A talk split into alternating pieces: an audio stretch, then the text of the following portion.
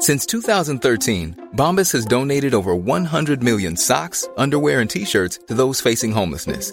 If we counted those on air, this ad would last over 1,157 days. But if we counted the time it takes to make a donation possible, it would take just a few clicks. Because every time you make a purchase, Bombas donates an item to someone who needs it. Go to bombas.com slash ACAST and use code ACAST for 20% off your first purchase. That's bombas.com slash ACAST, code ACAST.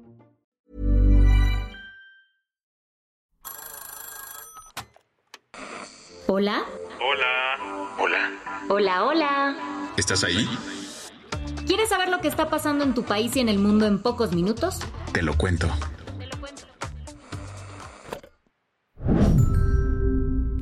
Hoy es miércoles 30 de agosto de 2023 y estas son las principales noticias del día.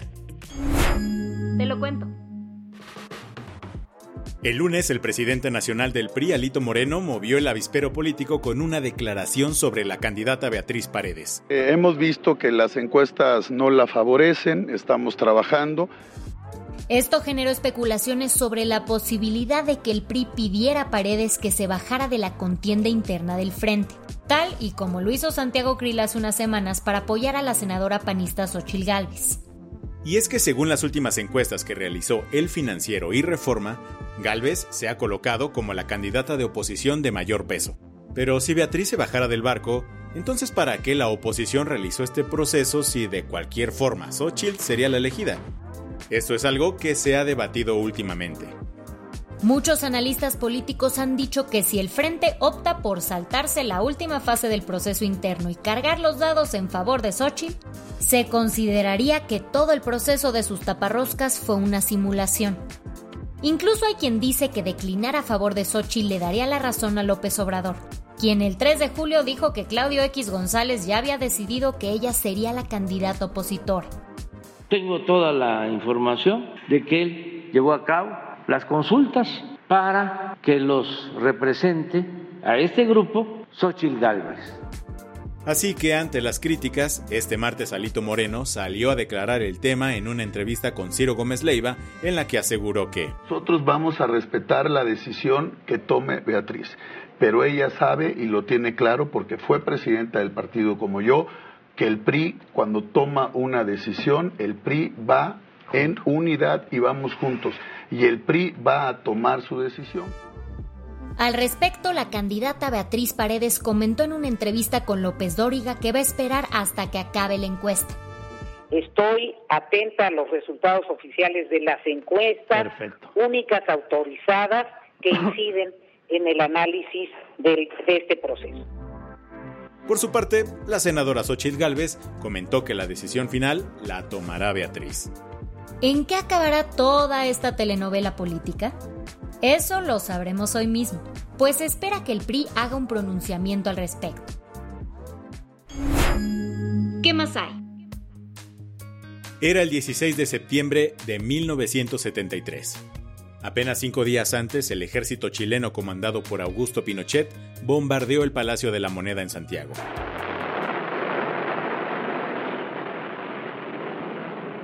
Los aviones siguen atacando al Palacio de la Moneda. Son las 10 y cuarto. Hace 25 minutos que comenzó el baleo y el fuego se mantiene incesantemente. La bandera se quemó completamente. Ese 11 de septiembre de 1973 marcó la consumación del golpe de Estado contra el gobierno de Salvador Allende. Con ello comenzó una persecución contra miles de opositores políticos. Uno de ellos fue Víctor Jara. Yo no canto por cantar, ni por tener buena voz. El cantautor, que también era miembro del Partido Comunista Chileno, fue secuestrado por la dictadura. Y fue así que cinco días después del golpe, el 16 de septiembre de 1973, fue asesinado en el antiguo Estadio Chile, hoy nombrado Víctor Jara en su honor. Por años el crimen quedó impune. Y no fue hasta este lunes 28 de agosto, casi 50 años después, cuando la Suprema Corte del país condenó a prisión a siete militares relacionados con su asesinato. Pero una nueva sorpresa llegó ayer. Comienza Informe T13 con noticias de último minuto que dan cuenta de que se confirmó hace pocos momentos la muerte de uno de los condenados por la muerte del cantautor nacional Víctor Jara. A sus 86 años, el brigadier retirado del ejército de Chile, Hernán Chacón Soto, se suicidó este martes en su casa. Lo hizo previo a que la policía lo arrestara tras recibir el lunes una condena por 15 años de cárcel por homicidio y otros 10 más por el secuestro del artista. Las que tienes que saber. Yevgeny Prigozhin, el jefe del grupo Wagner, que murió el pasado miércoles en un avionazo, fue enterrado ayer en un cementerio de San Petersburgo. Pocas horas antes, Dmitry Peskov, el portavoz del gobierno ruso, anunció que Vladimir Putin no asistiría al funeral. ¿La razón? Según explicó Peskov, el Kremlin no estaba al tanto de la ceremonia y que de todos modos el Putin estaba ocupado con un asunto familiar. Más tarde hubo otro funeral, el de Valery Chekalov, el jefe de logística de Wagner, quien falleció en el mismo desastre aéreo que Prigozhin. Desde el 19 de agosto el norte de Grecia ha lidiado con un devastador incendio forestal. La situación se ha vuelto tan crítica que, como señaló ayer Balash Uibari, portavoz de la Comisión Europea, Específicamente en la región griega de Alejandrópolis, nos estamos enfrentando al mayor incendio forestal jamás registrado en la Unión Europea. Hasta ahora, al menos 20 personas han fallecido, 18 de ellas migrantes, y las llamas han arrasado con más de 810 kilómetros cuadrados de bosques. Ante esto, la Unión Europea ha enviado 11 aviones y un helicóptero como parte de su flota aérea, así como 407 bomberos para combatir el fuego. Días antes del regreso a clases en Francia, el ministro de Educación Gabriel Attal anunció que las abayas no serán permitidas en escuelas públicas. Se trata de las túnicas musulmanas que cubren el cuerpo con excepción de la cabeza, los pies y las manos. ¿Y por qué la prohibición? Según Atal, esta prenda va en contra del principio francés de laicidad. Además, en una conferencia sobre el regreso a clases dijo,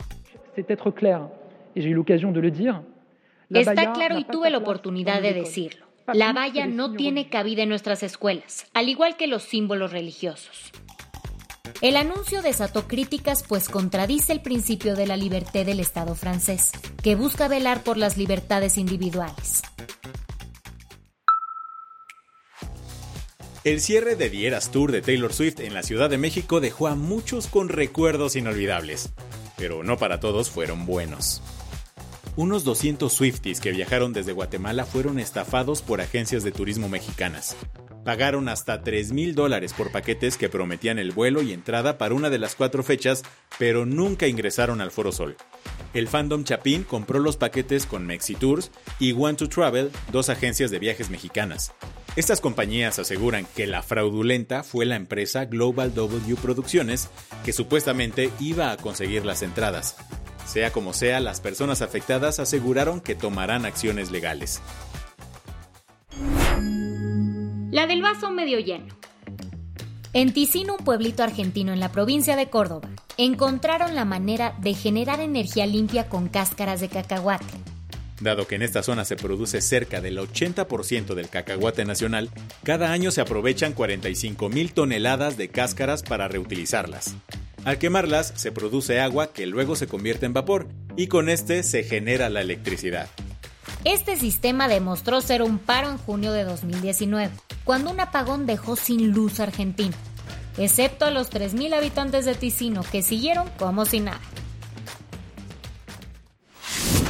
Con esto cerramos las noticias más importantes del día. Yo soy Andrea Mijares. Y yo soy Baltasar Tercero. Gracias por acompañarnos hoy en Te lo Cuento. Nos escuchamos mañana con tu nuevo shot de noticias. Chao.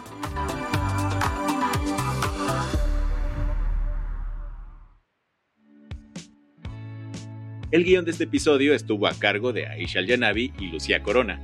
Paula Gándara es la editora del guion y la dirección editorial es de Sebastián Ermenger. Gelúe Santillán es la directora creativa y el diseño de sonido está a cargo de Alfredo Cruz. ¿Quieres estar al día? Nos encuentras como arroba te lo cuento en Instagram, TikTok, Snapchat y Twitter.